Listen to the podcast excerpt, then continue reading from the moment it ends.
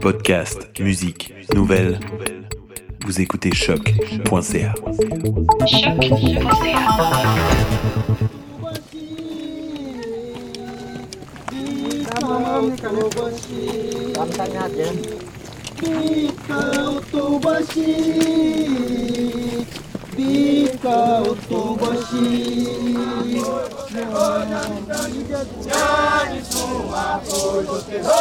Bonjour à tous et bienvenue dans l'épisode 2 de notre série spéciale sur le barrage de Bellomonte. Ce barrage est loin d'avoir fait l'unanimité au sein des communautés touchées de près ou de loin par sa construction. La semaine dernière, nous vous avons emmené sur le chantier. Cette semaine, on essaie d'en comprendre les multiples impacts.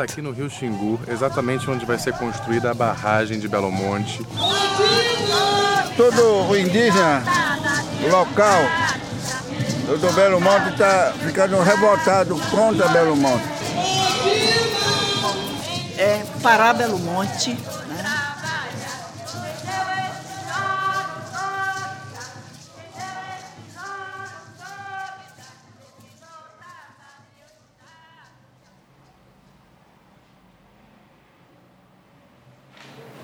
Je suis Christiane, journaliste du programme Xingu de l'Institut socio-environnemental. Vous verrez quand vous arriverez à Altamira à quel point la ville est chaotique. Et depuis un an, c'est bien pire. C'est une ville qui, je pense, a doublé, voire triplé en nombre de voitures, où la violence a augmenté de presque 30% depuis que les travaux ont commencé. Le traitement médical, qui était déjà très précaire, s'est infiniment empiré. L'augmentation de la prostitution dans la ville, c'est absurde, vraiment. Bref, c'est c'est assez terrifiant quand on voit les conséquences. Les rencontres qui devaient préparer la ville à recevoir l'entrepreneuriat n'ont pas eu lieu. Et aujourd'hui, elles sont faites n'importe comment. Et personne ne fait rien. Et ils ont répondu quand je les ai reprochés. Docteur Aldo, l'an passé, vous êtes venu, vous avez dit qu'on ne pouvait pas boire l'alcool. Ok. Cette année, vous dites qu'on ne peut pas, pas, euh, boire le- le- le- les sucres, manger. Et nous ne sommes pas différents du blanc. Pourquoi nous ne pouvons pas? Vous pouvez, nous ne pouvons pas. C'est difficile d'expliquer la génétique aux. Alors ils continuent avec cette, euh, comment je peux dire, lune de miel, luna di miele, non? Cette euh, euh, période de, de- de- de- de richesse temporaire. Ils ne pensent pas que quand la, elle sera construite, ils ne recevront plus rien parce qu'ils ont été remboursés.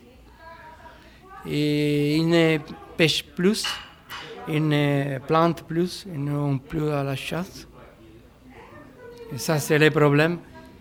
À nous, indigènes, ils ont promis plein de choses au début. Vous voyez? Notamment des maisons toutes faites dans notre village.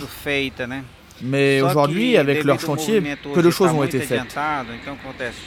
D'ici peu de temps, il n'y aura plus, plus de bois, plus de feuilles pour couvrir les maisons. Alors, on a exigé que tout soit en bois couvert de tuiles. On voulait qu'ils fassent des pistes d'atterrissage dans notre village. Parce qu'il y a des villages qui en ont et d'autres pas. Mais franchement, maintenant, mesmo disent qu'il n'y a plus rien à faire. Mais dans notre village, il n'y a rien de fait. Nous avons une école. Mais lá, c'est nous qui l'avons construite. Un centre de santé, nous l'avons construit. On a tout fait. Rien n'a été fait par notre Norte Energia e et la FUNAI. Quand ils arrivent ici, ils ont les gazoles gratuites, ils ont reçu des bateaux à moteur. Et ce qu'ils demandent à niveau de nourriture, euh, des portables, tout le monde a des portables dans la ville. La Nord Énergie, l'électronique donne. Alors ils sont, je pense, à mon avis, les autochtones proches d'ici, ils sont corrompus. E paga o pato Et qu'est-ce qui en paye le prix? C'est la culture. a La culture indigène, culture paysanne. Ces cultures traditionnelles qui ont besoin de cet espace. Pour vous donner une idée, Belo c'est pas seulement Belo Monte qui va être construit. C'est un complexe hydroélectrique, non seulement sur la rivière Rio mais aussi sur le rio como ou Madeiras. Finalement, l'Amazonie va devenir un grand avatar.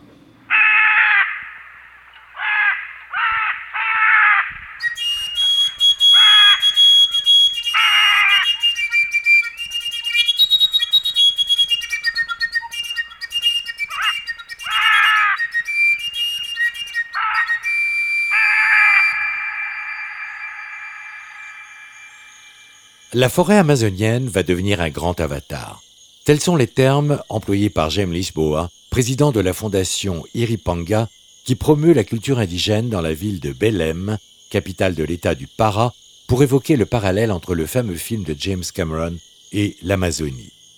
Une histoire qui apparaît sans fin et qui est celle de l'appropriation de terres, vierges de toute activité, afin d'en extraire l'essence même et alimenter ainsi un monde qui se situe à l'opposé.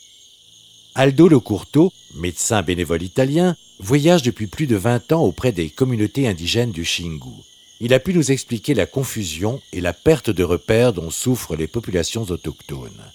La confrontation de deux cultures si différentes nous permet de mieux appréhender les difficultés rencontrées aujourd'hui par ces peuples dont les villages, qui existent parfois depuis bien des générations, se retrouvent détruits et désertés.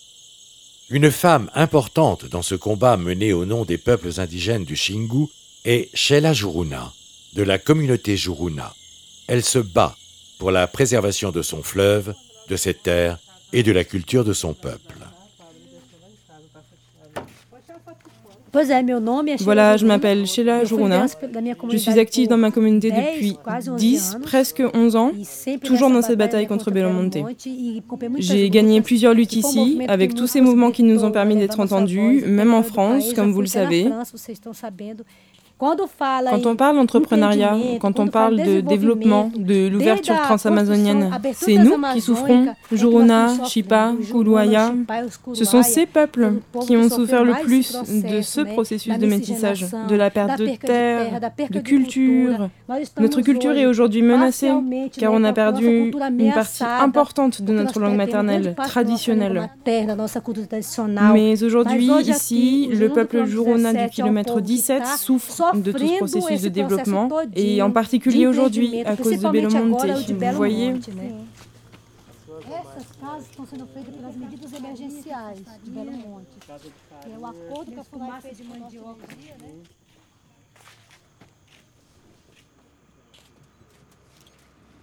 Les Indiens n'écrivent pas de livres comme nous pour imprimer leur culture. Tout se fait à travers la communication orale.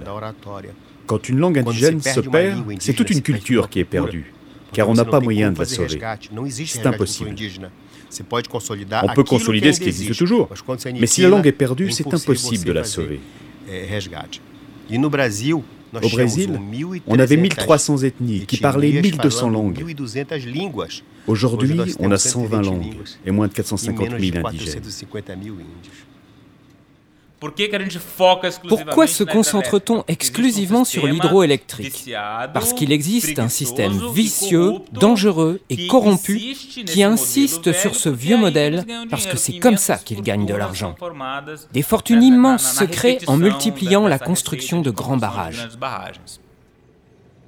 Rodolfo Salm, professeur d'écologie à l'université d'Altamira, nous parle de l'intérêt économique du gouvernement brésilien pour les ressources de l'Amazonie.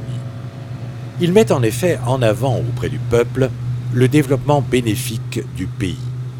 Mais d'autres détracteurs, comme l'association Xingu Vivo para Sempre, basée à Altamira, ou Amazon Watch, ONG américaine de défense de l'Amazonie, mentionnent l'indépendance énergétique comme étant le point de départ de l'installation de compagnies internationales d'extraction de matières premières et d'or.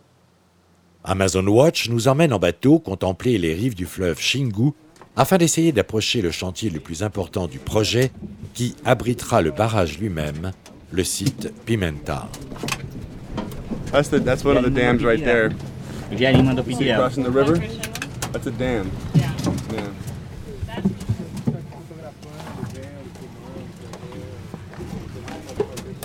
Eh Rogerio, pourquoi est-ce que tu nous photographies? Pour leur montrer après?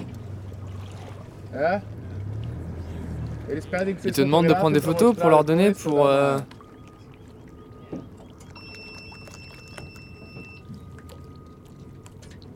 Hein, c'est ça, Rogerio Pourquoi ils te demandent de faire ça Contrôler Monsieur, est-ce qu'on peut s'approcher un peu plus près pour prendre des photos Il y a la presse nationale et internationale ici. Toute photo, tout droit de faire des photographies ici doit être au préalable communiqué à Norte Energia. Mais et la liberté de la presse, monsieur Doit être communiqué à Norte Energia. Moi, je peux pas vous aider. Mais c'est pas la liberté de la presse, ça. Alors pour n'importe quelle visite que vous souhaitez effectuer, vous devez d'abord contacter Norte Energia et... Norte Energia qui s'approprie les rayos Shingu, c'est ça quoi Non, on ne se l'approprie pas. Simplement, à l'intérieur de ce domaine, Norte Energia est en charge. Je comprends, hein. C'est vraiment révoltant. Vous êtes heureux de travailler comme ça? Je fais mon travail, monsieur. Uh-huh. C'est triste. Par mesure de sécurité et pour la sécurité des autres qui sont là. On exige que vous ne rentriez pas. Toute visite que vous envisagez doit être communiquée à Norte Energia. Qui s'approprie le Rio Shingu. J'ai rien à déclarer à propos de cela. Ok? Bonne journée à vous.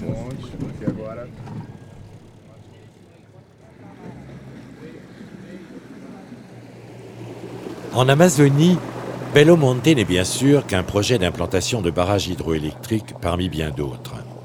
Mais ces implantations impactent considérablement les populations qui vivent dans ces régions. Comment influent-elles sur leur mode de vie? C'est ce que nous avons essayé de savoir en organisant une rencontre entre différents leaders indigènes.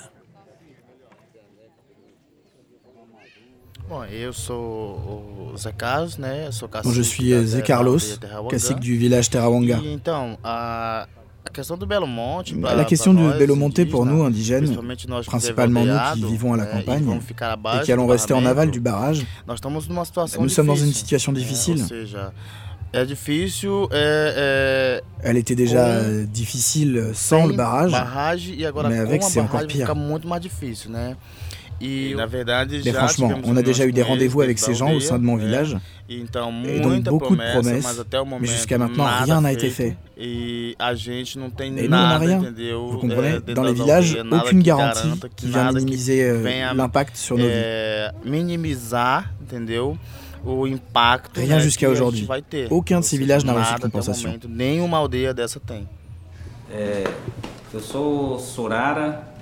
Je m'appelle Surara, chef de la communauté Quarayapu, Lai do Sol, portugais du Paracara. Et ce que j'ai à vous dire ici est qu'on se sent tous préoccupés, blessés par ce, ce Belo Monte. Moi, j'aimerais même pas en parler. Je préférerais que.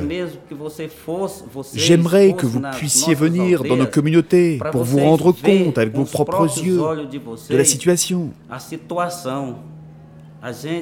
Beaucoup de gens nous regardent de loin pensant qu'on vit bien, mais ce n'est pas le cas. Parce que nous allons beaucoup souffrir. Alors moi je viens du Bakaja, de la communauté Kayaka, de l'ethnie Chikri. Depuis que Belo Monte est arrivé, il ne nous apporte que des problèmes. Il n'a pas apporté de joie. Et comme Belo Monte est en train de nous tuer, il apporte avec lui uniquement de la destruction. Le gouvernement fédéral a même promis de nous aider, mais il ne fait rien du tout. Alors moi, je suis un des chefs de la communauté Cajuero et je m'appelle Rodrigo. Tout ce que je vais dire sera la confirmation de ce dont mes frères ont déjà parlé. Parce que tout ce qu'ils ont dit représente la réalité. Et ce n'est même pas la moitié de ce qui est en train de se passer. On est dans un état de calamité publique mondiale. Parce que parce qu'il n'y a personne vers qui on pourrait se tourner. La FUNAI ne nous aide pas, le ministère public non plus, le gouvernement brésilien ne nous soutient pas et n'écoute en aucun cas nos besoins. Meu nome é Thelma Juruna, sou da aldeia Boa Vista, quilômetro 17. Tem que ver as outras questões por trás, saúde, né, educação. Tem, igual na minha aldeia tem é, estudantes que são universitários, então tem que olhar isso, a gente está em busca disso, né? A gente quer mais investimento é, e mais atitude do parte do poder público federal, parceria com as, a público municipal, com as prefeituras que tão, não estão fazendo nada, estão deixando a mercê da situação. E norte energia, né? Porque não é só ir lá chegar com o carro e descarregar a mercadoria e alimentação. Não, a gente precisa mais do que isso. É só isso que eu tenho para falar e agradecer a todos aqui. Você poderia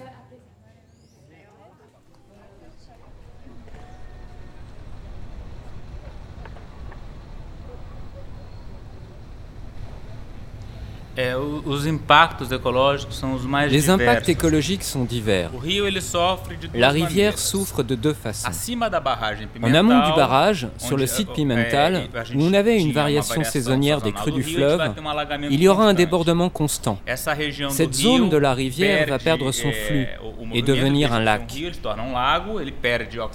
Elle va perdre son oxygénation et par ce phénomène, de nombreuses espèces de poissons qui dépendent d'une haute concentration d'oxygène pour vont mourir immédiatement. Et en aval, comme il y a un détournement de l'eau à travers les canaux qui coupent ce qu'on appelle la grande boucle, ce que nous récupérons, c'est un fleuve mort, car il perd son écoulement naturel. Dans cette région, en dessous du barrage, se sont déjà formés des lacs abandonnés, où se propagent de nombreuses maladies et les moustiques. Voilà, c'est déjà une première série d'impacts écologiques. Mais les impacts indirects sont beaucoup plus sérieux. Ils sont la conséquence d'une forte immigration de la population ici, dans la région. Il y aurait, selon les estimations, plus de 100 000 personnes au cours de la construction du barrage qui viendraient vivre dans la région d'Altamira. Ces personnes arrivent ici dans l'espoir de travailler sur le barrage. Mais si elles ne trouvent pas d'emploi, elles doivent se tourner vers d'autres possibilités économiques. L'exploitation du bois, ou bien trouver un morceau de terre à cultiver qu'il faudra bien aussi déboiser. C'est également l'invasion de zones protégées et de territoires indigènes. À long terme, ces impacts se termineront par la destruction quasi complète de la forêt de la rivière Xingu, qui est une forêt extrêmement fragile.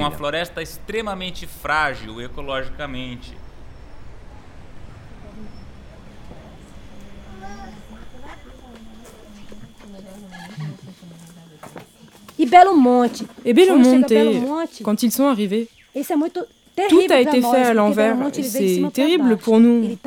Tout le projet a été pensé de cette façon, même si on était beaucoup à être contre. Je dis à l'envers parce que les populations n'ont jamais été consultées. Personne n'a discuté avec nous de Belo Monte. Nous n'avons pas été écoutés. Ils nous ont trompés. Ils sont venus ici étudier notre communauté et ont menti à tout le monde en disant nous avoir consultés et informés. Mais ce ne sont que des mensonges. Alors, ce qui arrive, c'est que l'entreprise Norte Energia a formé de grands entrepreneurs, dont des membres du gouvernement. Ils arrivent avec un discours tellement élitiste, tellement différent de ce que les gens peuvent comprendre, qu'ils se sentent complètement intimidés. Ces populations ne connaissent pas leurs droits. Et là, elle voit arriver un mec en costard, bien habillé, qui commence à parler d'une façon compliquée, en leur disant qu'ils vont leur donner je ne sais pas combien. Et ils croient recevoir beaucoup, mais en réalité, ils ont le droit à bien plus. Aujourd'hui, on souffre. On se trouve dans un domaine sans protection, dans le flux constant de vélos montés, où les voitures passent tous les jours, dont l'impact social ici est direct. Des gens bizarres envahissent le domaine. Il y a des cambriolages, on n'est pas en sécurité. L'entreprise est en pleine construction maintenant et les communautés indigènes ne sont pas respectées, leurs droits non plus. Notre droit, c'est la garantie d'un territoire libre, la sécurité. L'intégrité physique n'existe plus de nos jours. Aujourd'hui, les indigènes sont dans la ville, impliqués dans des histoires de drogue, d'alcool. Il y a beaucoup de violence, des indigènes s'entretuent, les communautés sont divisées. Et au nom de quoi? Pourquoi? Pour ce développement qui ne développe pas pour moi, la destruction n'est pas un développement.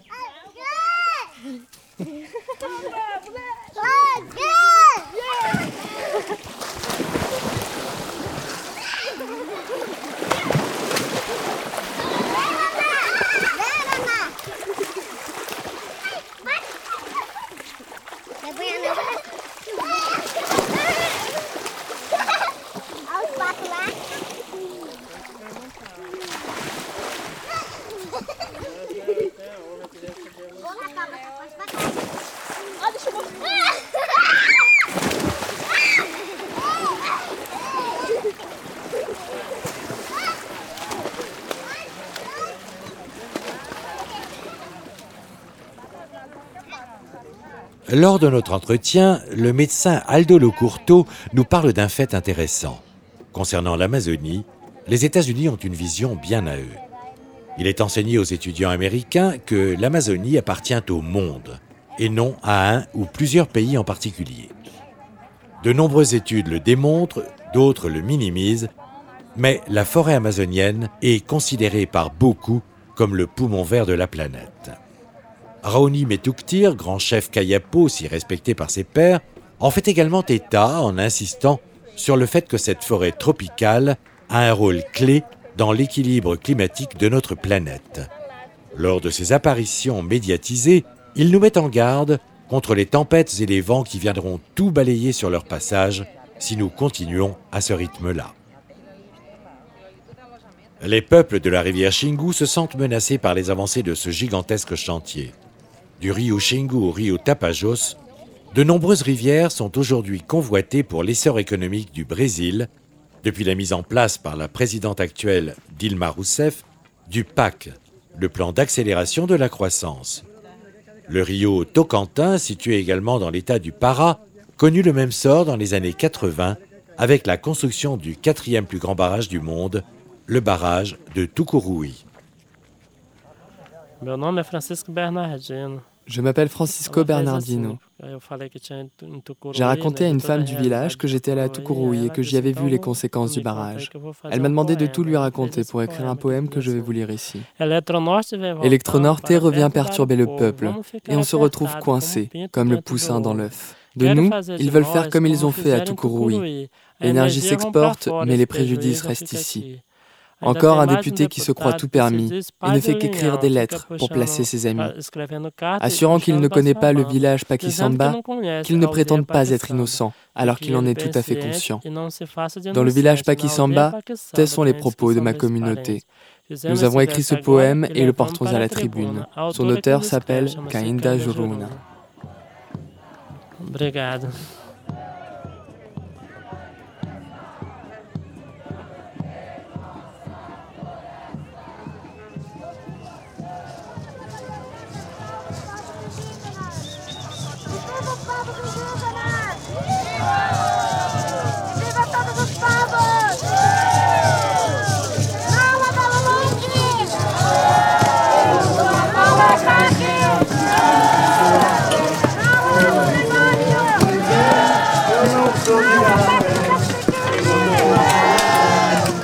Merci à tous pour votre écoute.